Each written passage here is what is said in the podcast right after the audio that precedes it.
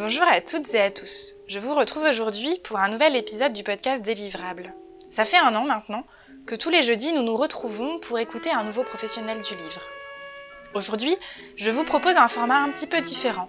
On va écouter les professionnels, mais on ne va pas les écouter évoquer leur réalité, leur quotidien, ce qui les anime depuis 5, 10, 15 ou 20 ans qu'ils font leur métier. On va les retrouver pour entendre leur coup de cœur parce que finalement, j'ai un regret depuis un an, c'est qu'on ne parle pas beaucoup des livres dans le podcast. Alors j'ai regroupé dans cet épisode qui marque les un an du podcast les coups de cœur évoqués en fin d'épisode, ainsi que quelques conseils inédits. Je vous propose à partir de maintenant un moment dédié au coup de cœur des intervenants du mois.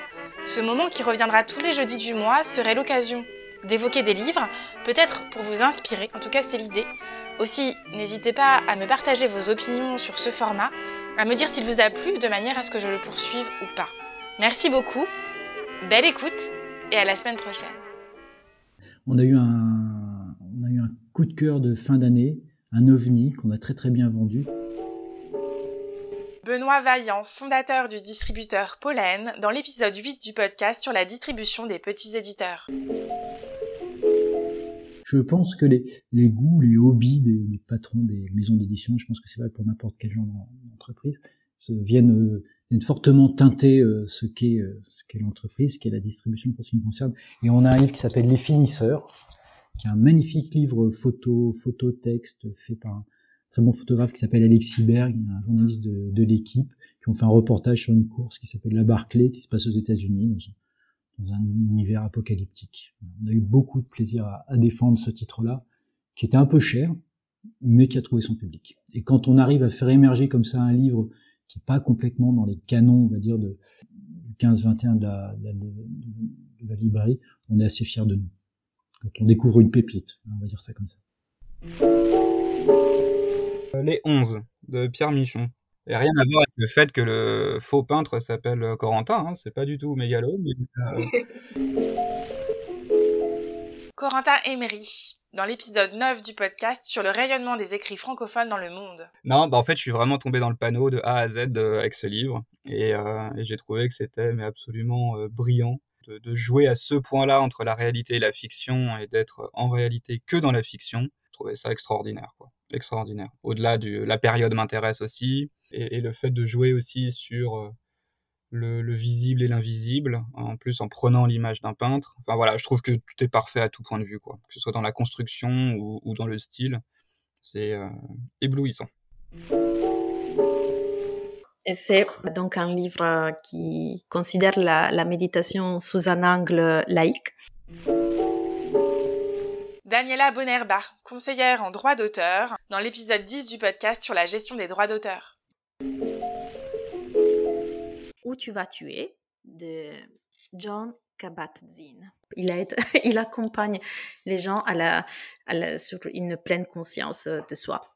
J'avais déjà ce goût-là et j'avais envie de reprendre, surtout ces derniers temps, euh, avec euh, tout ce qui se passe autour du Covid. J'avais bien envie de, comment dire, de, de reprendre ça et, je suis, tombée sur ce livre que j'ai trouvé assez de facile accès et assez simple. Pour moi, c'est une espèce de façon pour réfléchir euh, et réfléchir les choses, réfléchir et réfléchir aussi un peu.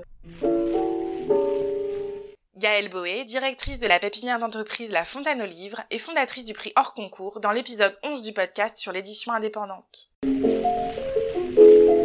pense à un livre, euh, c'est un livre que vous avez euh, probablement lu, euh, que, tout le monde a peut-être un peu lu à l'école, mais c'est marrant, c'est un livre auquel je pense hyper régulièrement. C'est un livre de Maupassant qui est d'abord un auteur que j'adore, qui s'appelle La Parure, extrêmement cruel, hein, d'une femme qui aimerait voilà qui est qui est très malheureuse parce que triste de sa condition sociale, euh, qui est une femme assez pauvre, euh, voilà qui est avec un mari formidable, etc. Mais qui euh, voilà qui, qui n'est pas du coup en phase avec ça.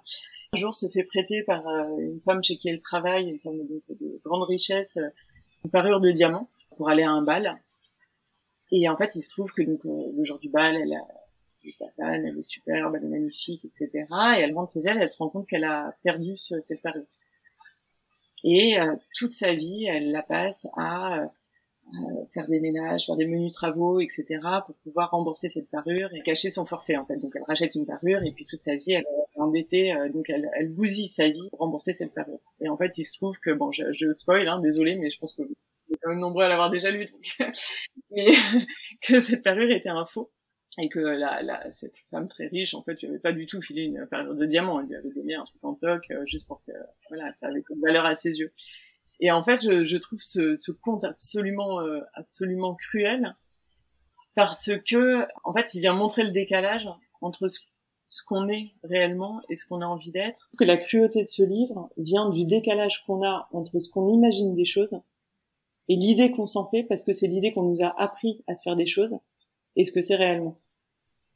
Et en fait, finalement, quand on est un peu honnête envers soi-même et qu'on va vraiment chercher euh, à essayer de comprendre ce qu'il y a derrière, en fait, on se rend compte que on revient un peu à cette histoire de normes, quoi, que, finalement, euh, un peu de sincérité envers soi-même qui fait que bon, on est beaucoup euh, plus en phase. L'apparence n'était pas juste là dans, dans ce livre, et, euh, et surtout finalement l'honnêteté n'était pas aussi à la bonne place parce que finalement cette femme qui était très pauvre va passer sa vie pour essayer de cacher son forfait. Donc elle est au final très honnête parce qu'elle va, elle va pas pouvoir avouer en fait qu'elle a, qu'elle a, qu'elle a failli.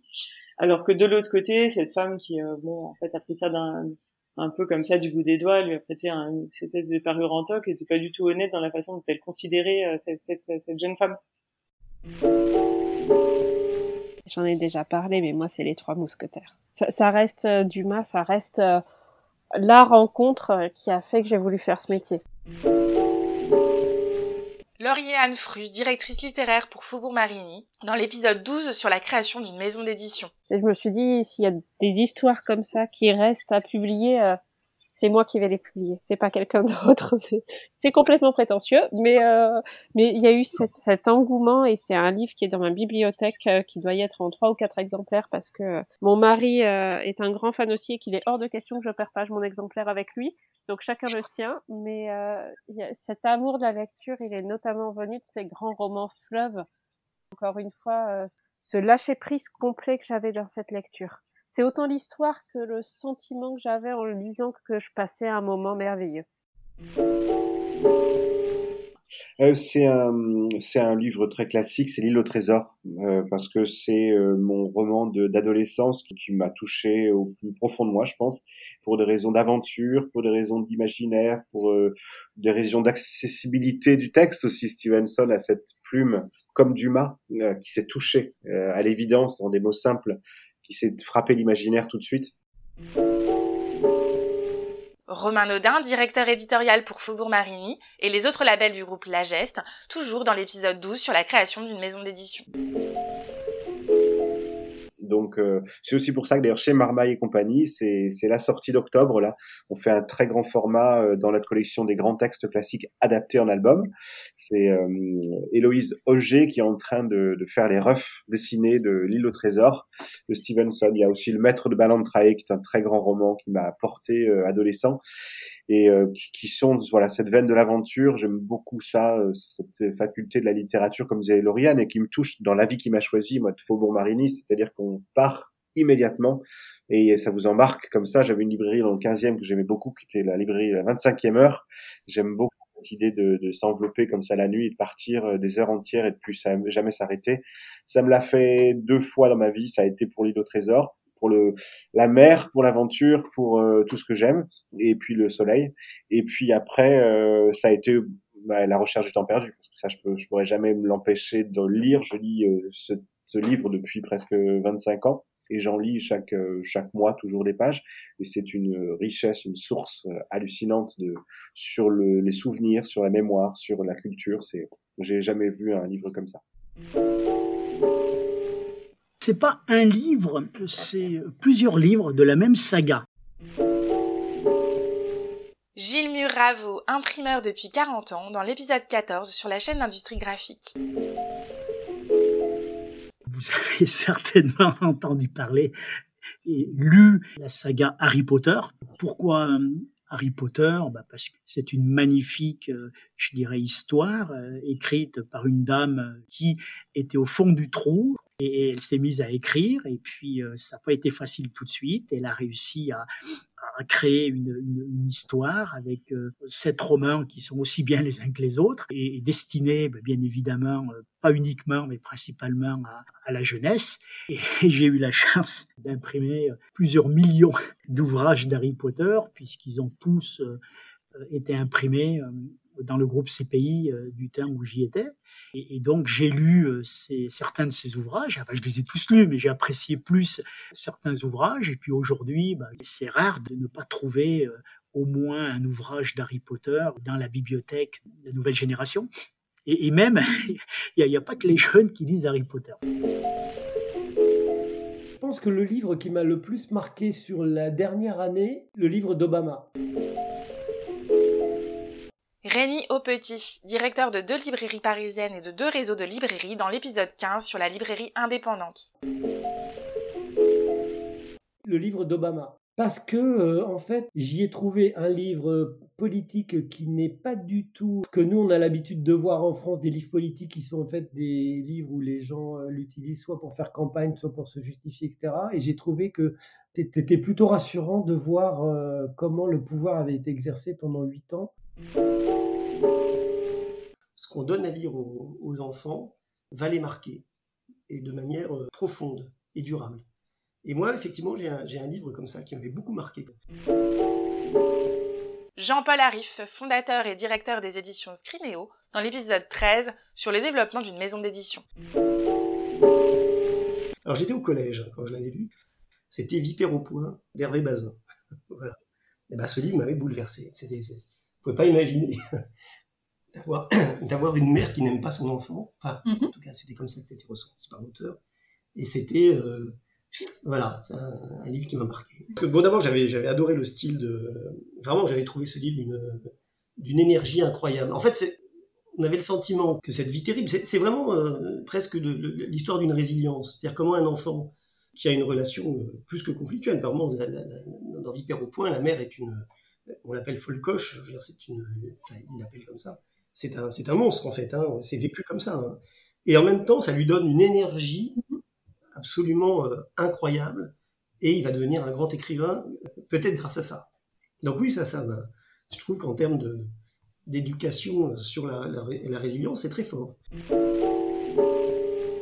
Moi, j'aimerais bien rester sur la littérature jeunesse parce que euh, c'est vraiment quelque chose qui m'a aidé à moi à me construire euh, et qui m'ont euh, emmené vers la littérature. Et en plus, on a le droit de continuer de la lire adulte.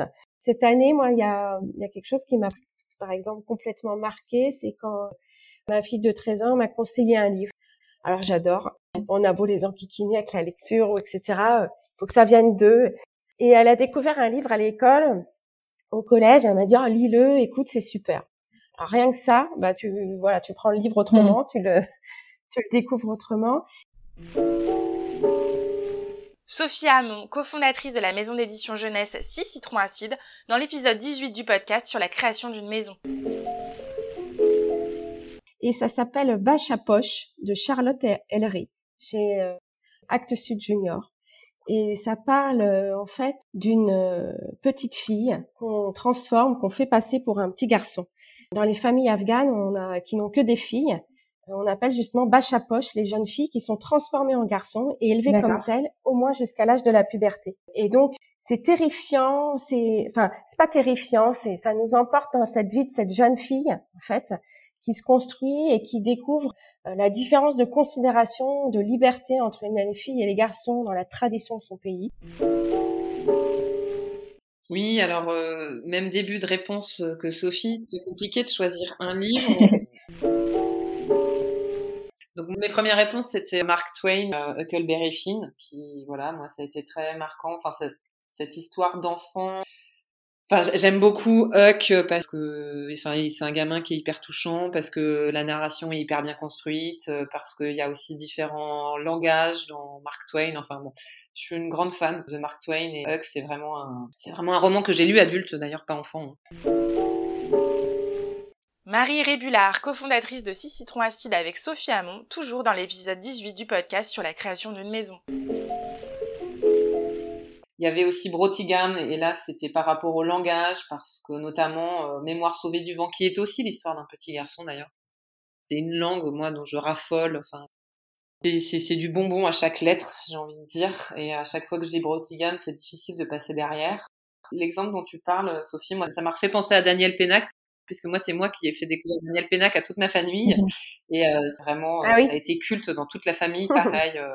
cette dernière année, je, je parlerai euh, des Vermeils de Camille Jourdi, qui est une BD mhm. qui enfin d'après moi fera date parce qu'elle a été euh, vraiment pensée pour les enfants. Enfin, c'est quand même une BD de 160 pages qui est euh, publiée chez Te Sud. Et au fait, euh, en réalité, je crois que plusieurs adultes s'en sont emparés. Et lors du dernier confinement, avec mon fils Arthur qui avait un peu plus de 3 ans, donc 160 pages, hein, il tournait autour de ce livre qu'on m'avait offert depuis un moment, et donc il m'a demandé de lui lire. Je lui ai lu pendant une heure et demie, et surtout, j'avais pas le droit d'arrêter en fait de lire. Camille Jordi, je la suis euh, depuis euh, ses débuts et euh, je trouve qu'avec cette, elle a vraiment réalisé une œuvre tellement belle, bien construite, merveilleuse. Il y a aussi beaucoup de jeux de langue dedans. Ça m'a beaucoup marqué en tant que maman, en tant que femme, en tant qu'éditrice, en tant que directrice artistique. Et ex avec un autre livre, donc j'ai vu Sisyphe heureux de Katerina Apostolopoulou, c'est un recueil de poésie, euh, donc écrit par une grecque. J'aime beaucoup la Grèce et euh, c'est un livre d'une grande simplicité, mais euh, je sais pas. Enfin, quand je l'ai lu, en fait, déjà, j'ai fait des rêves tout doux après. J'ai été euh, très heureuse. Enfin, c'est un livre qui m'a rendue heureuse, au fait, qui parle de la vie dans ce qu'elle a de beau et de ce qu'elle a de dur. Écoute, je vais pas te donner un livre qui m'a forcément le plus marqué parce que ça demanderait pas mal de réflexion. Timothée Guillotin, créateur de la maison d'édition Novice, dans l'épisode 19 sur le métier d'éditeur. Hier, je suis allé à, la Villette voir l'expo euh, sur Napoléon pour le bicentenaire de sa mort. Ça me fait penser là à un livre de Sylvain Tesson qui s'appelle Bérésina, dans lequel il, raconte euh, la retraite de Russie. En fait, il a reproduit la retraite de Russie euh, en sidecar avec des potes 200 ans après. Donc on est en 2012. Et tout du long, ce qui est assez amusant, c'est qu'il il oscille entre 1812 et 2012. Et parfois, on est un peu perdu. Il y a des scènes qui sont absolument incroyables. Il fait pas mal de ponts entre les deux. Il lit euh, les mémoires de, euh, des généraux napoléoniens, donc de Bourgogne, Colincourt, euh, dans son sidecar par moment. Donc il nous transporte de l'un à l'autre. J'avais trouvé ça assez incroyable et je trouvais que c'était une vraie épopée littéraire. Il finit par arriver aux Invalides. Je vous invite vraiment à lire André Gortz. Charles Edouin, cofondateur de Livre Éco, le comptoir des lectures durables, dans l'épisode 20 sur la réflexion éco-responsable autour du livre. Grégors, qui est un penseur de la décroissance que vous allez retrouver au Seuil, chez l'échappée édition et chez le passager clandestin, qui est une maison d'édition qu'on connaît bien et qui nous rejoindra bientôt euh, en livre C'est vraiment extrêmement pertinent. Alors nous, dans notre démarche de libraire euh, d'éco-citoyen et de voilà de mode de vie éco-responsable, mais extrêmement aussi dans, un point de vue entrepreneurial. Mais euh, effectivement, il y a vraiment cette dimension moi en tant que producteur, parce que voilà, je je vais polluer. Le livre, c'est une industrie, donc euh, ça va avoir un impact. Le livre le plus éco-responsable, c'est le livre qui se fait pas. voilà, si on veut aller jusqu'au bout, mais c'est, ce serait. Mais du coup, lui qui montre très très bien, et c'est ça, c'est, ça a plus de 50 ans hein, comme, mhm. comme approche. On n'a pas réinventé l'écologie, nous, hein. on applique des pensées qui datent des années 60-70.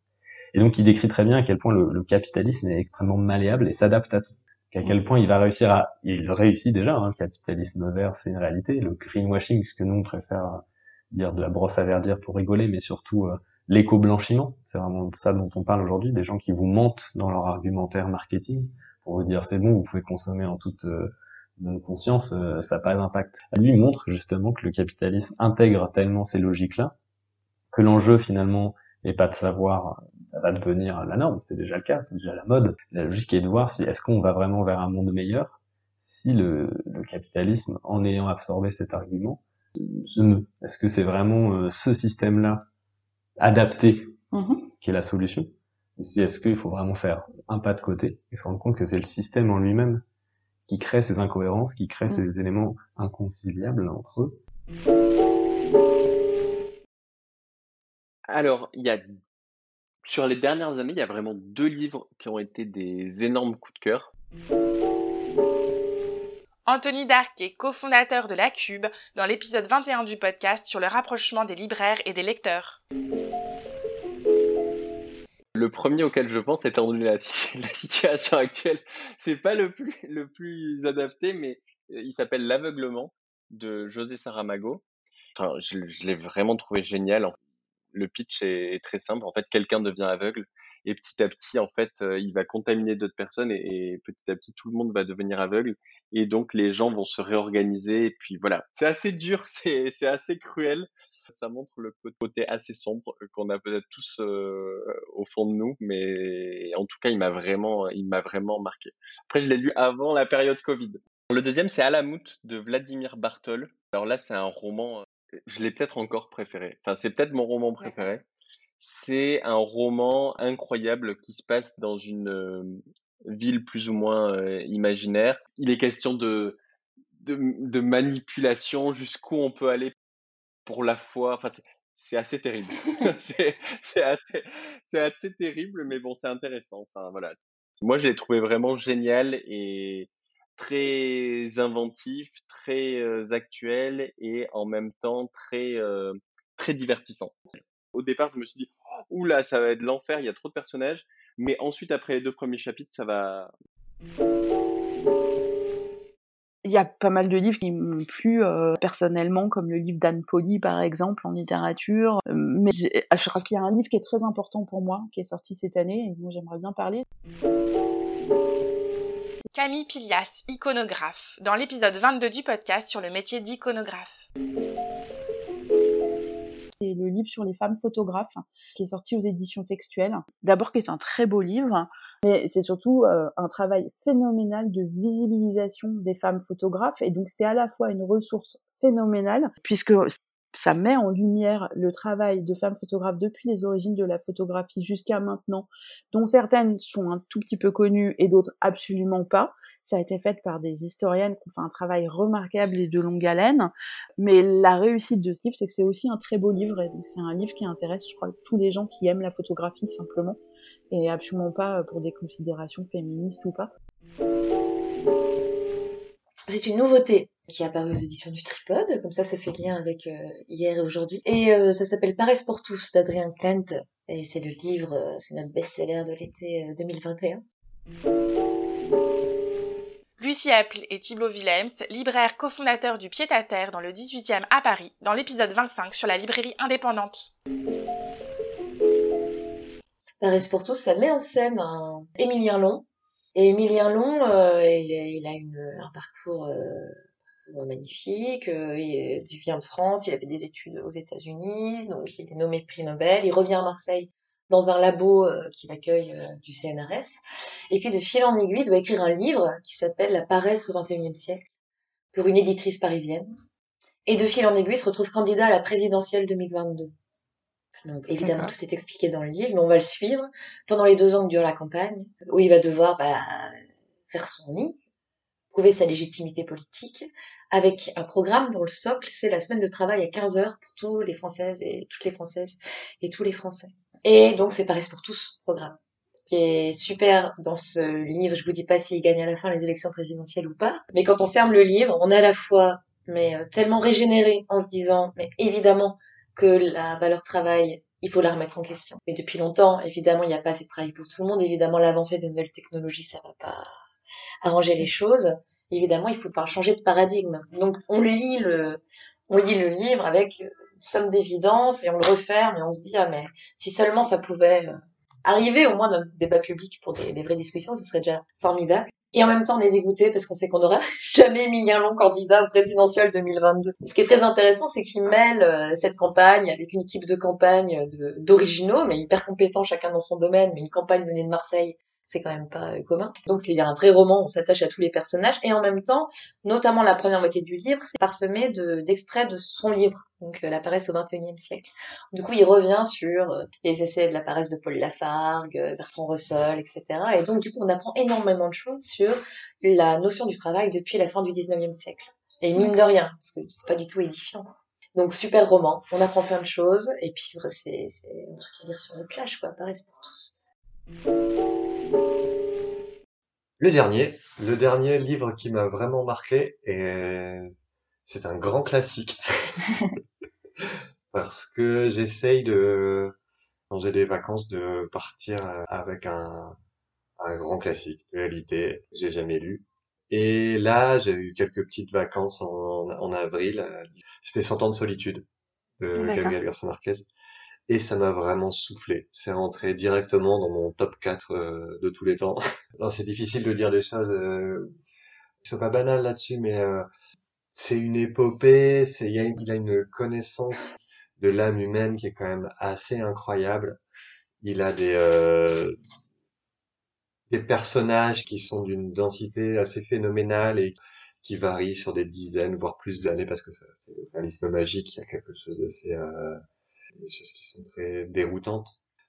J'ai dit à beaucoup de gens depuis, du coup, euh, c'est absolument génial ce bouquin, et qui m'ont dit, bah ouais, je l'ai lu euh, jeune, euh, à 18 ans, euh, ou à 20 ans, c'est vrai que ça m'avait plu, mais je me rappelle plus très bien, ou alors j'ai pas compris parce qu'ils ont tous les mêmes noms, ce qui est vrai.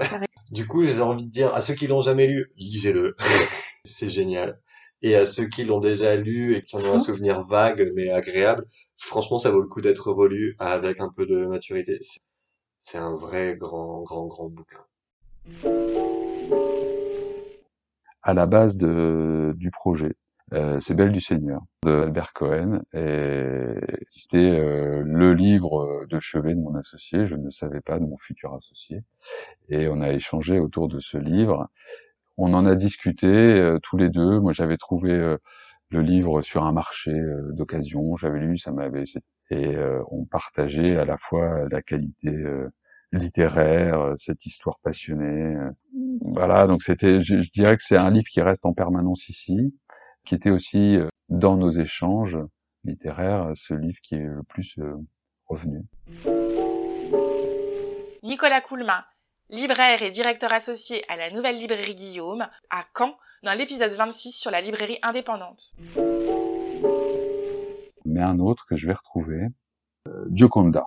C'est une histoire d'amour entre deux adolescents en Thessalonie pendant euh, la Seconde Guerre mondiale et c'est toute cette, cette passion de deux adolescents, elle est juive, euh, pas lui, et de ce à quoi ils vont être confrontés dans leur euh, passion adolescente.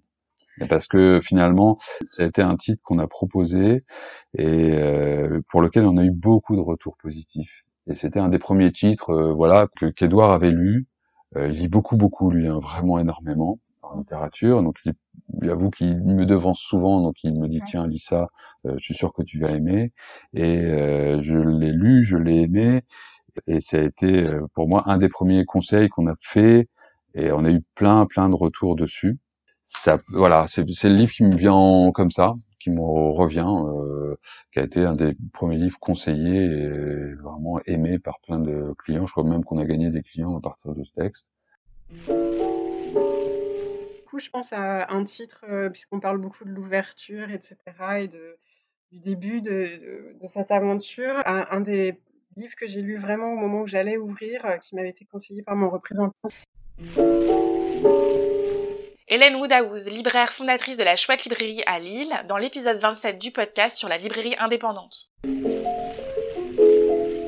C'est un, livre qui s'appelle Les Frères Lehmann de Stefano Massini, qui était publié chez Globe donc en 2018 euh, quand on a ouvert. Et ça fait partie de ces livres euh, où il y a tout, euh, à la fois le côté saga, le côté historique, l'humour, la poésie, euh, l'empathie pour les personnages, quelque chose d'assez fulgurant, novateur. C'est un titre qui était là au moment où j'ai ouvert et qui est toujours là euh, aujourd'hui sur les tables. Alors depuis, il est en poche, mais je le conseille énormément euh, pour l'été et pour euh, toutes les personnes qui ont envie de plonger dans un immense roman total et drôle, voilà, où on apprend plein de choses quand même sur 150 ans de l'histoire des États-Unis, avec voilà ce point d'orgue de 2008 et de la, chute de l'empire de, Lehman Brothers. Pas du tout un livre sur la sur la banque, même si euh, évidemment c'est la finance dont il est question. Pas du tout un livre ardu ou froid ou insensible, c'est tout le contraire. C'est un texte euh, qui fait partie des premiers euh, qu'on a défendus euh, à la chouette, qui est, toujours là aujourd'hui. Donc un petit fil conducteur. Ok, Fille, femme, autre de Bernardine Evaristo. Ça c'est c'est vraiment le dernier bouquin qui m'a euh, secoué. Camille Defourny, libraire et directrice de la librairie des Signes à Compiègne, dans l'épisode 28 du podcast sur la librairie indépendante. Parce que euh, parce que c'est brillant, c'est vivant, c'est aimant, enfin voilà, c'est un, un, roman choral en fait.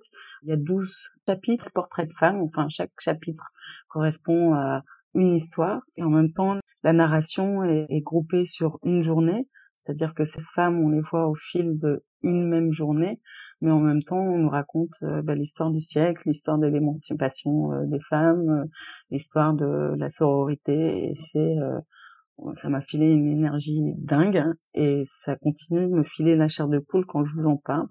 Et puis c'est un livre qui m'a d'abord à titre personnel fait du bien et aussi qui m'a vraiment conforté dans ma vocation en fait parce que c'est un livre qui a été écrit par une femme noire anglaise et c'est vraiment très ancré dans cette réalité moderne et britannique. Et donc je, je me demandais comment j'allais réussir à, à vendre ça ici à Compiègne qui est une ville on va dire assez conservatrice, assez catholique. Enfin bon, j'étais pas sûre que ce livre-là trouverait son public ici. Et en fait, si il a complètement trouvé son public parce que moi j'étais convaincue et du coup j'ai réussi à transmettre euh, l'envie euh, de le lire à plusieurs personnes qui elles-mêmes ont, euh, ont transmis le livre. Donc ça c'est une grande joie quand vous avez un lecteur qui revient vers vous en disant oh, j'ai adoré ce livre et du coup je l'ai fait lire à mon groupe de lecture ou alors et du coup je l'ai fait acheter à ma bibliothèque municipale. Bah là vous dites ok j'ai bien travaillé.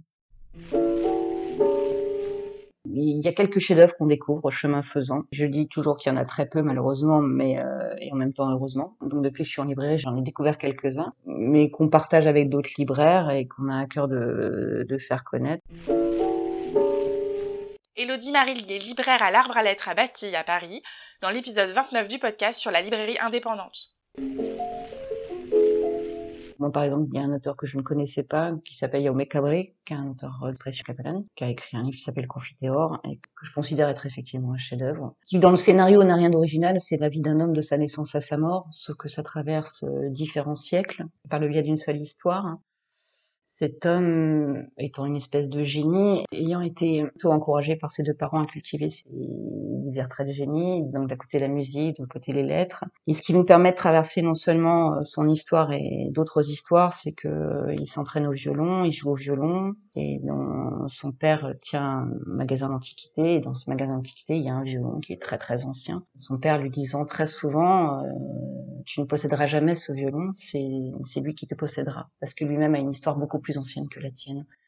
Et donc, euh, au travers de l'histoire de ce personnage, il y a aussi l'histoire de ce violon, sa construction, et ça permet de mettre en écho chaque chapitre de sa vie. Il donne une, extraordinaire densité à, à, son histoire. Le génie de ce livre, c'est que euh, il y a une écriture qui est extrêmement fluide et qui fait qu'au sein d'un même chapitre, d'un même paragraphe, quelquefois au sein d'une même phrase, on va glisser comme ça d'une histoire à une autre, d'une mmh. époque à une autre, avec une très grande fluidité. Et donc, du coup, euh, ce, ce livre est, est, extraordinaire. Un livre qui m'a été conseillé il y a trois ans, et que j'ai mis environ trois ans à ouvrir. Ouais. Damien Bouticourt, directeur de la librairie Maupetit à Marseille, dans l'épisode 30 du podcast sur la librairie indépendante.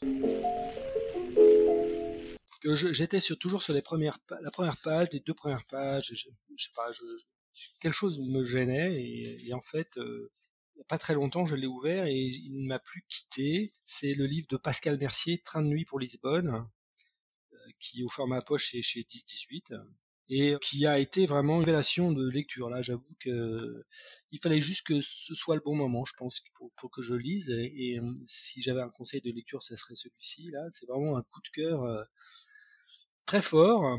Je trouve que c'est l'histoire de ce professeur qui tout à coup euh, bouleverse sa vie parce qu'il croise quelqu'un sur un pont euh, à Berne et, et va partir à la recherche d'un hypothétique poète à Lisbonne. Je trouve ça formidable. Le nombre de, pistes de, de réflexion, d'interrogation, c'est un en plus une très très belle écriture. Enfin vraiment, c'est voilà, c'est mon coup de cœur vraiment. Euh, voilà, j'en ai d'autres, mais celui-là est vraiment très très fort. Souvent celui auquel je pense, c'est Diadorim de Guimarães Rosa, Mhm. qui est aujourd'hui en livre de poche, qui est un texte brésilien des années 50, je dirais, qui m'a beaucoup plu, qui m'a fait rater mes stations de métro quand j'étais à Paris. Enfin, ça m'est pas arrivé beaucoup quand même d'être euh, happé comme ça par ce texte et par la langue en fait. Julien et Tomek, libraires à la librairie La Cavale à Montpellier, dans l'épisode 31 du podcast sur la librairie indépendante. C'est la confession d'un mercenaire qui défend terre et, et le bétail des grands propriétaires terriens au Brésil au tournant du siècle. Et confession d'un blog sans chapitre. Il y a à la fois le côté récit d'aventure, euh, il y a de la cavalcade, il y a de la fusillade, euh, de ambiance western, quoi. Et puis, c'est un super roman d'amour contrarié, puisque le, en français, le Diadorim, là, c'est pas le texte, c'est pas le titre original. Le, titre original, c'est, euh, je sais plus, Au Grande Certao, un truc comme ça. Et Diadorim, c'est le nom d'un personnage euh, androgyne euh, qui allie toutes les qualités associées à la, à la féminité et à la masculinité. Donc, en substance, pour être schématique, il a la force et la grâce. Et du coup, ce mec, Baldo, fait sa confession, il est, et puis voilà, on sent que voilà, il y a cette euh, une forme de relation amoureuse en fait euh, contrariée parce qu'évidemment dans un dans le milieu des mercenaires euh, cowboy western brésiliens, euh, l'homosexualité c'est pas folichon quoi, enfin ça passe pas très bien.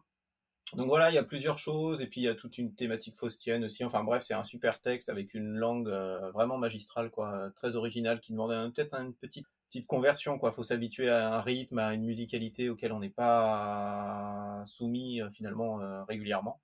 Et ouais, c'est ça qui m'avait beaucoup plu quoi. C'est que j'avais vraiment l'impression d'être rentré dans un univers euh, Bah, moi, je vais pas vous faire euh, la retape, je veux juste dire euh, quelques titres qui m'ont euh, qui, qui, qui m'ont construit, mais bon, euh, de- 2666 de Bolagno, euh, moi aussi.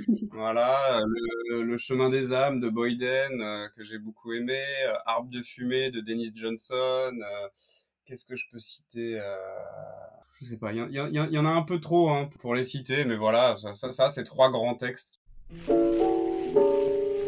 Il y, a- il y en a plein d'ouvrages qui m'ont marqué, mais euh, il y a quelques années, j'avais un très très bel ouvrage d'imagerie populaire chinoise. D'accord. C'est un très très grand livre. D'ailleurs, il avait beaucoup de mal à rentrer dans une vitrine. Et c'est une dame de Perpignan qui me l'a acheté. Elle était passionnée de Chine. Elle est tombée amoureuse du livre, hein, tout simplement. Et elle l'a emporté avec elle. Nelly Gourgue, libraire Trouve tout du livre, une librairie de livres anciens et d'occasion, dans l'épisode 32 sur la librairie indépendante. C'est un livre que mon papa avait acheté dans les années 70 et qu'il n'avait jamais voulu vendre, qu'il gardait précieusement parce qu'il trouvait ça euh, extraordinaire. C'était un ouvrage de, de propagande chinoise avec des couleurs, des rouges. Enfin, vous savez, comme les Chinois sont friands de couleurs, euh, du rouge beaucoup. euh, et il était dans son jus, quoi. Il était impeccable. C'était vraiment incroyable comme bouquin avec de la dentelle de papier à l'intérieur. Donc c'était un très très bel ouvrage et euh, pour ma part presque quelque chose d'unique parce que maintenant pour trouver ça c'est quasiment introuvable. Je me souviens de ce livre. Ce jour-là, j'étais contente de faire plaisir à cette dame-là. Un livre qui s'appelle euh, Reprendre la terre aux machines. Hélène, libraire à la librairie Tartinerie dans le Gers, dans l'épisode 33 sur la librairie indépendante. Reprendre la terre aux machines. C'est écrit à plusieurs mains par des coopérateurs de l'Atelier Paysan, qui est une coopérative d'autoconstruction de matériel agricole, qui bah, parle euh, indirectement un petit peu de tout ça, de, de notre modèle de, de développement, euh, notamment par le prisme de l'agriculture, et qui en même temps voilà interroge le rôle de la technique dans tout ça. Et avec la volonté cet automne là de, de dire bon ce super écrit très stimulant comment on se l'approprie on partage et puis on, en fait quelque chose entre guillemets quoi. Donc ça c'est le voilà c'est au-delà de la lecture euh, super intéressante et stimulante c'est aussi que j'ai en tête que on en reparlera cet automne et qu'on proposera des choses autour et donc c'est paru ouais c'est paru au seuil dans la collection Anthropocène début juin Écoute, en ce moment, j'en suis à une relecture d'un grand classique de la littérature japonaise, mais j'en parle souvent, mais parce que j'aime beaucoup ce livre. Je l'ai lu sept ou huit fois maintenant. C'est La pierre et le sabre d'Aiji Yoshikawa, qui est l'histoire de Miyamoto Musashi, le plus grand samouraï de tous les temps. Baptiste Gros, directeur de la Colline aux Livres à Bergerac, dans l'épisode 34 sur la librairie indépendante. Et chaque fois que je le relis, et donc j'ai commencé à le lire, je devais avoir une quinzaine d'années peut-être, mon papa l'a mis dans les mains en disant très très grand livre, lis-le. Et en fait tu suis voilà le, le périple euh, d'un jeune japonais de 17 ans qui va devenir le plus grand samouraï. Et je l'ai lu et me dit putain c'est génial, il y a plein de bagarres, il y a du sabre, du sang. euh. et tu, je l'ai lu vraiment comme un récit euh, de bataille, de guerre. Cinq ans plus tard, euh, j'étais étudiant en histoire et j'ai vraiment apprécié ce côté euh, justement euh, plongé dans l'ère moyenâgeuse enfin, du Japon avec les samouraïs, tout cet univers-là. Et donc ce- cet aspect très historique et très détaillé. Cinq ans plus tard, j'étais très amoureux et j'ai lu la très belle histoire qu'il y avait à l'intérieur. Et de cette manière-là, chaque fois que je le relis, je redécouvre quelque chose, un aspect différent du personnage que j'avais un peu mis de côté, puis un peu concentré par ma lecture. Et voilà, j'aime beaucoup, beaucoup ça tout simplement parce qu'en plus dans mon parcours, je me suis senti tel Miyamoto Musashi pendant longtemps avec Mm. ce, ce désir d'être le meilleur du monde et de trancher des têtes, et qu'aujourd'hui je me pose un peu comme lui le fait à la fin de sa carrière en disant je pose le sable, là j'ai plus besoin de prouver tout ça, j'ai Mm. plus forcément besoin d'être le meilleur du monde. Je le suis, hein. mais je me pose un petit peu. Et en fait, on viendra me chercher pour ces points ou pour ces points-là. Mais là, je vais redevenir un peu zen, je vais cultiver mon jardin. Un des derniers sur le féminisme que j'ai lu, bon j'en parle beaucoup, hein, mais euh, c'est euh, le livre qui s'appelle Vulve chez Gorge Bleue de Alexia Tamesilia. Ouais, il est, il est chouette. Margot et Paco, fondateurs de la Limousine, librairie itinérante dans la Creuse, dans l'épisode 35 sur la librairie indépendante. Alors il y a autant d'analyses et, et de citations de, de personnes connues euh, comme Margaret Atwood ou, euh, ou Virginie Despentes que de euh, dialogues qui ont été recueillis lors de, de cercles de parole ou de, ou de choses comme ça. D'ateliers d'écriture aussi, ouais. Et du coup, ça fait que qu'il y a énormément d'approches différentes du féminisme dans ce bouquin. Et c'est pas un énième livre qui va te dire ah ben le féminisme c'est ça, et puis il faut penser ça, et ça c'est mal. Ça m'a toujours gavé ça. J'aime pas qu'on me dise ce qu'il faut que je pense. Et du coup, euh, je trouve que c'est chouette parce que ça amène plein de petites choses tout en étant euh, léger. Bon, pas toujours, mais il y a vraiment des passages qui sont rigolos et qui sont beaux. Quoi. Il y en a plein. Récent, euh, un livre qui m'a vraiment fait du bien, et, notamment qui, qui a changé pas mal de choses dans ma manière de voir l'écologie, je suis beaucoup de choses sur l'écologie en ce moment. C'est un livre qui s'appelle Réensauvageons la France, de Gilbert Cochet et Stéphane Durand, chez Actes Sud. Alors, Actes Sud, euh, c'est pas spontanément la maison d'édition que j'avais envie de soutenir le plus. En fait, c'est un petit bouquin sur lequel je suis tombé et qui est vraiment chouette qui parle des réintroductions d'animaux, euh, enfin d'espèces protégées et souvent en voie d'extinction euh, en France et à quel point en fait euh, ben ça marche assez bien. C'est un bouquin qui fait un constat de l'état de la faune et la flore en France avec beaucoup d'optimisme et euh, ça fait du bien parce que c'est pas évident. Je l'ai un peu attaqué en me disant que c'était un énième euh, livre déprimant euh, et sûrement très important mais euh, Un peu lourd. mais dur à lire et en fait euh, c'est très beau ça fait du bien c'est sourcé alors voilà c'est pas non plus un constat rose parce qu'il y a énormément à faire mais c'est un constat qui dit que les choses avancent et qu'il y a des espèces qui reviennent en France et euh, Et puis aussi voilà. que des choses sont possibles, j'imagine, parce que y a des choses rien de plus possibles. déprimant que de voir que les choses vont Ouais, pas, mais pas c'est ça. avoir de solution pour, euh, pour et améliorer. que que ça a beau être galère euh, ben il y a des choses qui se font c'est assez chouette et sinon je pense, dans, je pense à un autre dans le vraiment dans les livres euh, que j'ai relus et que je relirai sûrement euh, c'est un livre qui s'appelle Les soliloques du pauvre de Jean. Victus qui a été publié dans la collection une petite collection de poésie euh, au Diable Vauvert Mhm. qui est vraiment magnifique un recueil de de fin de poésie euh, assez précurseur pour moi. Il a été écrit en 1800 fin 19e par un écrivain qui a été important dans la, la lignée des, des écrivains prolétariens. Vraiment qui vient du peuple qui écrit avec la langue du peuple de l'époque donc avec euh, c'est presque euh, presque illisible. Quand on le lit il faut le lire à haute voix pour entendre les sonorités et reconstituer les mots c'est assez étonnant. Et c'est vraiment magnifique. C'est le quotidien d'un vagabond euh, dans le froid d'hiver Il était Voilà. enregistré en CD celui-là. Ouais, aussi. et il a été mis en CD, d'ailleurs, euh, qui, est, qui est version avec CD, publié aussi au Diable Ouvert. Il a été lu et mis en musique par le rappeur euh, Virus. Je ne parlerai pas d'un livre parce que j'ai j'ai énormément euh, de livres qui m'ont heurté au bon sens du terme. Ouais. Je pourrais parler par contre plutôt d'un auteur, voire deux auteurs qui, pour le moment, euh, jusqu'à présent, dans ma vie de libraire, m'ont accompagné ont été un choc à leur lecture. Mathieu Bossard, co-directeur de la librairie Passage à Lyon, dans l'épisode 36 sur la librairie indépendante. Je dirais que Laurent Mauvigné, par exemple, a été euh, pour Ouais. moi une rencontre euh, essentielle par sa capacité dans ses ouvrages à nous parler effectivement de l'humain dans Mm. une langue qui laisse place au silence, au non-dit, qui sait donc euh, une langue courte lorsqu'il s'agit effectivement de mettre en lumière ces choses euh, que l'on ne peut dire parce qu'il n'y a pas les mots. Et puis d'un coup, c'est cette phrase chez lui qui s'allonge, que les choses bougent lorsque les choses doivent sortir. Et ce rythme qui se met en place, qui me frappe et qui me heurte encore une fois très positivement. Je pense notamment à un titre comme Ce que j'appelle oubli, par exemple, qui est un, un texte que l'on ne peut lire que d'une traite puisque euh, ce n'est qu'une seule phrase. Et je me souviens effectivement cette force physique que j'ai pu ressentir à la lecture de ce livre, qui raconte effectivement un, un- fait divers euh, sordide, l'histoire d'un jeune homme qui est à la rue et qui euh, rentre dans un supermarché dans la périphérie de Lyon et qui ouvre voilà une canette, qui la boit et qui est pris par les vigiles. Les vigiles, évidemment, vont lui faire énormément de, de mal et on est dans le corps et dans la tête de ce jeune homme avec toutes les questions, effectivement, de la violence que peut poser l'ouvrage. Moi, c'est un texte qui m'a bouleversé, mais comme euh, m'a bouleversé Apprendre à finir, voilà, ou Histoire de la nuit, pour parler de, de son dernier livre. Laurent Mauvigny a été une vraie rencontre, au même titre que Mathieu Riboulet, qui était euh, l'un des plus grands du début du XXe, avec sa capacité à faire voir comment euh, le regard est central dans nos vies, euh, parce que il donne justement forme et vie à, à la personne qu'il y a en face, et que sans ce regard-là, nous n'existons pas. Là, par sa langue, là aussi, une, capacité à nous émouvoir qui est incroyable. Je dirais que pour Mathieu Riboulet, il faudrait aller lire Lisière du corps.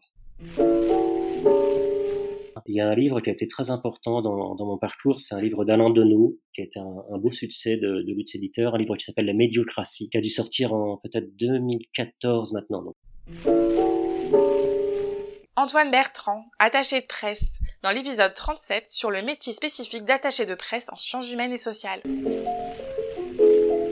Finalement, ça fait 6-7 ans que, je travaille avec Lutz. Et euh, voilà, qui est un peu mon, je dirais peut-être mon, mon premier succès presse en sciences humaines, où vraiment on a eu beaucoup, beaucoup de presse. Et comme c'était un sujet qui touchait la médiocratie, c'est-à-dire en fait la volonté sociale d'être moyen pour passer partout, la pression sociale pour qu'on soit moyen. Et ça parlait aussi bien, je dirais, à la droite qu'à la gauche. Donc en fait, on a eu euh, des interviews dans le point, euh, comme des interviews euh, dans les Inrocks ou à Télérama. Et ce, ce livre-là m'a permis en fait euh, d'avancer pas mal et de rencontrer beaucoup de gens. Voilà. Et c'est un livre que je conseille à tout le monde, qui est d'une actualité euh, malheureusement brûlante. Euh, voilà, il faut le lire. Il y a un livre auquel je repense beaucoup que j'ai lu en 2020. D'ailleurs, c'est le alors c'est le premier livre que j'ai acheté à la réouverture des librairies en mai. Je suis allée à la librairie Préférence à Tulle et en fait c'était un des coups de cœur de la libraire que j'aime beaucoup, euh, qui était déjà en poche. C'est une amie de la famille de Jean-Marie Laclaftine chez Folio. Chloé Paté, fondatrice de la maison d'édition Anamosa, dans l'épisode 38 sur la création d'une maison spécialisée en sciences humaines. Et c'est un texte auquel je pense tout le temps. En fait, Jean-Marie Laclaftine, qui est à la fois écrivain et éditeur chez Gallimard, revient sur la, la mort de sa sœur, enfin, qui était sa grande sœur quand elle avait elle, une vingtaine d'années. C'est un texte euh, superbe, d'une extrême euh, pudeur et délicatesse euh, pour essayer de chercher des traces, de lui redonner vie, enfin sans doute euh, pour lui aussi, de faire ce travail-là. Et c'est un, court texte euh, que j'ai relu, que j'ai offert à des amis et qui m'a marqué, auquel je, je pense souvent en fait. je l'ai plus offert dans vraiment mon cercle proche et même dans ma famille. Il y a vraiment un livre dans ma famille qui a compté, qui est Le Tour du malheur de Joseph Kessel. Olivia de Lamberterie, critique littéraire et journaliste, dans l'épisode 41 sur le métier de lire. C'est un livre qui fait, euh, je sais pas combien de pages, 1500 pages, et que mon grand-père avait fait lire à tous ses enfants. Et je ne sais plus si c'est mon grand-père ou ma mère. Ma mère est une immense lectrice, hein, elle doit lire plus que moi. Parfois, elle m'engueule, elle me dit oh, tu as fait une faute professionnelle, tu n'as pas lu ce livre, tu ne l'as pas fait. Et si elle me dit ça, je l'ai tout de suite. hein. Il y a beaucoup de livres qui ont été sauvés par ma mère. Bref, dans ma famille, quand on était ado, on lisait tous Le Tour du malheur de Joseph Kessel, qui est un livre euh, très déluré, en fait. D'un côté, je me dis, mais comment ils nous faisaient lire ça? On était quand même très jeunes. Et en même temps, je me dis, ils ont totalement raison. Il faut faire lire des livres délurés. Parce que c'est ça qui plaît. Quand on a 13 ans, on n'a pas envie de lire un livre de la collection jeunesse avec une maman horrible. On a envie de lire des histoires de la vie, de sexe, de de d'amour, de, de, des trucs qui qui vous titillent quand vous êtes adolescent. Alors là, on était servis, hein, parce qu'alors il y avait tout de la drogue, du sexe, des parties fines, des, des trahisons, la guerre. Donc moi, c'est vraiment le livre qui m'a donné le goût de la transgression en littérature. Donc je l'ai offert par exemple à la fille de mon frère, Juliette, quand elle a été en âge de lire. Et puis, il n'y a pas très longtemps, mais vraiment il n'y a pas très longtemps, parce que j'en parle dans, avec toutes mes sympathies. Mais à ce moment-là, je ne vois pas ce qui est gros comme une maison, qui est que ce livre, c'est le livre le plus personnel de Joseph Kessel, même si tout est maquillé, c'est le livre de la croix de sa vie, de la tragédie de sa vie, de sa culpabilité d'ailleurs, du suicide de son petit frère. je me suis dit, mais comment je l'avais pas vu? Et puis finalement, vous voyez, c'est ça qui est extraordinaire dans la littérature, c'est que c'est comme un puzzle, tout fait sens. Oui, alors je suis partagée toujours entre deux. Celui qui m'a marqué enfant, moi, c'est euh, l'histoire d'Hélène Keller. Voilà, c'est un livre qui m'a énormément marqué, euh, c'est lié à mon parcours. Sophie Tranvan, cofondatrice des éditions Voce Verso, dans l'épisode 46 sur sa maison d'édition jeunesse. Cette euh, petite fille qui était à cause d'une maladie qu'elle a eue à l'âge de deux ans, je crois. Elle a perdu la vue et Louis, et donc ça l'a rendue muette. Malgré tout, elle a, grâce à une rencontre qu'elle fait avec euh, une institutrice qui vient s'occuper d'elle, elle va avoir une vie euh, tout ce qu'il y a de plus normal et même même plus que ça puisqu'il a un parcours assez extraordinaire. Et bon moi ça m'a beaucoup marqué dans mon enfance parce que euh, quand j'ai lu ce livre, je me suis dit quel que soit ce qu'on vit, on peut le surmonter. Et dans ma vie d'adulte, j'ai découvert très tard, enfin très tard, oui, en tout cas je ne l'ai pas découvert enfant, à mon grand regret, les trois brigands. Mhm. Et ça, c'est aussi un livre qui m'a beaucoup marqué parce que là, on parlait d'écho tout à l'heure avec la voix de l'enfant. C'est quelque chose qu'on peut avoir emmené avec soi jusque dans sa vie d'adulte. La première fois que je suis tombée sur ce livre, l'écho a été très très fort. J'aurais voulu pouvoir éditer moi-même ce livre. Cécile et Moreau, pour la maison d'édition Voce Verso, toujours dans l'épisode 46 sur sa maison d'édition jeunesse.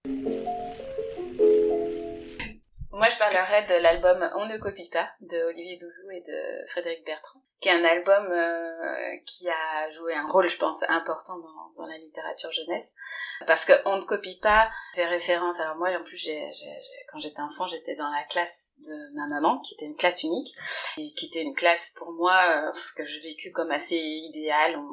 Quand il faisait beau, on allait faire la classe dehors. Quand il venait de pleuvoir, on allait ramasser les champignons. Bon, et On ne copie pas, je l'ai jamais entendu dans ma vie d'enfant à l'école primaire. Mais par contre, dans ce livre-là, ce qui me plaît, euh, c'est vraiment euh, l'injonction on ne copie pas est totalement détournée et c'est une sorte de manuel pour bien copier à l'école. Euh, donc cette idée de, de donner de la ressource aux enfants pour éviter les injonctions des parents qui en plus eux-mêmes ne les respectent pas parce qu'il y a un moment dans, dans, dans l'album il y a une maman qui photocopie la punition pour avoir plus vite plein de lignes comme mm. ça. Et donc les adultes eux-mêmes ne copient pas. Donc enfin si ils copient plein de fois mais eux ils, sont autorisés. Voilà. Donc voilà. Donc ça c'est un, album sur la tricherie, ce qui était, à, mon sens, à l'époque, il est paru en 98, un album euh, sur la tricherie, il n'y en avait jamais eu, et surtout un manuel de tricherie comme ça, non, ça n'avait jamais été vu. C'est aussi un livre qui est époustouflant du point de vue du, rapport entre le texte et, l'image. Il y, a, plein de moments où l'image porte entièrement la narration, et où au contraire, parfois, le texte devient image. Puis bon, le travail de Frédéric Bertrand est pour moi vraiment très très puissant. Et puis autre chose, c'était aussi une sorte de livre qui a été publié euh, à l'intention de certains éditeurs, puisqu'à l'époque, euh, en 98, les éditions du Rouergue faisaient paraître des, livres depuis quelques années sous un format carré. Ils étaient allés dans tous les sens pour euh, découvrir techniquement ce qu'on pouvait apporter à la littérature de jeunesse. Donc en termes d'illustration, ils avaient libéré les choses, mais aussi en termes de sujet justement, ils étaient allés parler de la mort dans les dans les livres et tout ça. À l'époque, c'était pas si courant. Et bon, plein d'éditeurs s'étaient engouffrés après dans, cette brèche. Et, donc, euh, le on ne copie pas, c'était aussi une petite, euh, sans doute une petite alerte euh, auprès des, autres éditeurs pour dire, bon, c'est bien de profiter de cette brèche, mais ça sert à rien copier, il faut trouver sa voix à soi aussi. Voilà, je trouve que c'est un, un album qui est toujours très, très juste et d'actualité. Peut-être que c'est marrant parce que il y y en a un en fait que je relis toujours avec autant de plaisir qui euh, c'est Eureka Street de Robert, Robert et il y a un autre bouquin que j'ai adoré quand j'étais jeune que j'ai dû lire cinq six fois piano mécanique d'un auteur français qui s'appelle Henri François Ress et puis enfin on le trouve d'occasion assez facilement il était sorti en livre de poche etc et en fait et un jour dans la rue cet été l'été dernier je suis tombée sur, dans un petit village sur euh, des livres qui étaient comme ça à donner dont une, une édition de ce bouquin là Anaïs Massola, libraire au Rito Rouge à Paris, dans l'épisode 48 sur l'écologie du livre. Toute contente, je me dis, ah super, sans pages déchirées que ça, je le relis. Horrible. Mais Ah horrible. Mais vraiment, le livre, je me suis dit, alors, bon, le féminisme est passé par là. Non, horrible, j'exagère un peu. Et pourtant, je me considérais comme féministe aussi quand j'avais 18 ans. Mais alors, franchement, je suis passée à côté d'énormités. Bon, c'est c'est très daté, c'est des années 60, 70. Mais, mais franchement, je l'ai relu en me disant, mais qu'est-ce que t'as, mais pourquoi t'as adoré, mais c'est pas possible, tu l'as lu cinq fois, je me- et je voyais aussi pourquoi à certains endroits j'avais aimé, mais il y a des tas d'autres endroits où j'avais vraiment fait, euh, pour le, je voulais pas voir, quoi, ou alors je ne pouvais pas voir, ou je ne sais pas. Du coup, je le raconte parce que je trouve que c'est intéressant, dans la question de l'évolution qu'on a, de retomber sur des textes où- qui ont été a priori importants, puis de s'apercevoir qu'en fait, c'est plus ça, quoi. Là, en ce début d'année où on est tous en train de commencer à mettre un peu le nez dans la rentrée littéraire, on a lu un, un petit texte de sciences humaines qui nous a semblé hyper important. Solveig Touzé, libraire, cofondatrice de la librairie La Nuit des Temps à Rennes, dans l'épisode 51 sur la rentrée littéraire en librairie indépendante. Un, un petit texte de sciences humaines qui nous a semblé hyper important pour euh, à la fois alimenter le débat mais poser des bases euh, très saines, qui est un livre qui s'appelle Qui annule quoi?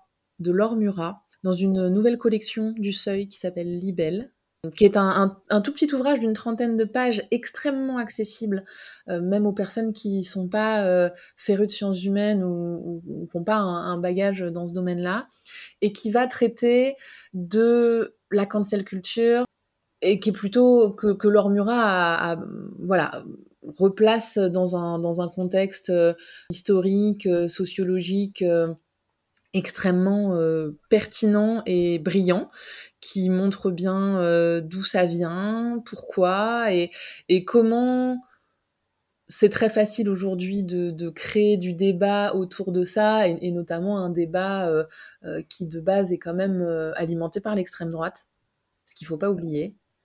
Et donc euh, voilà, c'est un texte que nous, on, s'est lu un peu tous mutuellement un matin où il n'y avait pas grand monde euh, à la caisse avec mes collègues et qui a alimenté plein de discussions et qu'on a trouvé euh, ouais, extrêmement bien fait, extrêmement clair et qu'on avait envie de mettre entre les mains de tout le monde. Et en littérature, j'ai terminé il y a très peu de temps un, un très court roman de 130 pages qui s'appelle L'apparence du vivant de Charlotte Bourlard aux éditions Inculte qui est un roman étrange qui traite beaucoup de taxidermie d'une narratrice qui euh, vit aux côtés d'un couple de personnes extrêmement âgées qui tenait un funérarium. Et c'est sa vie auprès de ce couple et on va essayer de comprendre un peu pourquoi elle est là et, et ce qu'elle vient faire et le rapport très particulier qu'elle entretient avec ces gens. C'est un roman qui est étonnant, qui est étrange, qui a vraiment la forme un peu d'un sorte de cabinet de curiosité, cabinet de vanité un petit peu, et qui est très cruel aussi dans l'écriture. Moi, j'ai trouvé ça très bien fait, extrêmement prenant. On, lit presque le texte en apnée. Euh, on est suspendu aux mots de l'autrice. euh, et c'est, oui, un, texte, je pense, euh, pas facile à défendre et, et pas facile à vendre au vu du sujet, mais alors que j'ai trouvé incroyable. Oui, je vais parler d'un livre très très très très connu. Christophe Grossi, relation libraire et fondateur de l'agence Relief, dans l'épisode 51 sur la rentrée littéraire en librairie indépendante. Il s'agit de Harry Potter et je vous parle de ce livre-là parce que euh, c'est à la fois euh, pour euh, vous dire que c'est, je pense, le livre qui m'accompagne depuis plusieurs mois maintenant, qui est vraiment très présent. C'est aussi un pied de nez et une façon de reconnaître ses erreurs, savoir que j'ai euh, j'étais libraire quand ce livre euh, est, est arrivé en France, j'en vendais beaucoup beaucoup, c'était un succès tout de suite, ça m'a agacé et que je ne comprenais pas comment les gens euh, pouvaient se ruer sur un texte et que comme c'était un texte destiné à la jeunesse, ça ne pouvait pas être un grand texte, etc. Enfin bon, j'étais très snob et très jeune et donc très con et il a fallu nombreuses années pour que j'arrive à, à, ce livre. Il y a une petite année, j'ai commencé à le lire à ma fille euh, donc en commençant par le tome 1, La Chambre des Secrets, euh, j'ai commencé à lire le premier chapitre à haute voix, parce que j'avais envie de se partager avec elle, et puis euh, il s'avère que j'ai tout de suite aimé, elle aussi, et puis que depuis c'est devenu un rituel, que chaque soir, juste avant de se coucher, je vais lui lire un chapitre, essayant aussi d'imiter les, voix des personnages, etc., afin de rendre vraiment cette lecture vivante, et c'est un, livre qu'on n'a pas encore terminé, puisque c'est très très très long, quoi, ils sont de plus en plus épais d'ailleurs, donc on en a encore pour plusieurs mois, mais ce qui est amusant, c'est que moi je vois mes enfants une semaine sur deux et que la semaine où on se voit pas, ma fille pourrait très bien avancer toute seule et puis euh, faire croire qu'elle n'a pas, elle a pas lu la suite. Je pourrais faire la même chose parce que c'est vrai qu'on a quand même envie de savoir ce qui se passe. Et puis ni elle ni moi, on, on, le fait quoi, on, s'attend. C'est une des premières choses qu'on se dit quand on se revoit à chaque fois. C'est euh, bon bah ce soir on va continuer Harry Potter. Et vous êtes sûr qu'elle triche pas? Je suis sûr et certain parce que le livre, euh, le livre est avec moi. Le Welbeck. Hein sais pas si ça peut être un coup de cœur. En tout cas, c'est un, coup, euh, un coup derrière la nuque. Damien Leloup, responsable grand compte chez Didisco, dans l'épisode 52 sur la rentrée littéraire dans les enseignes.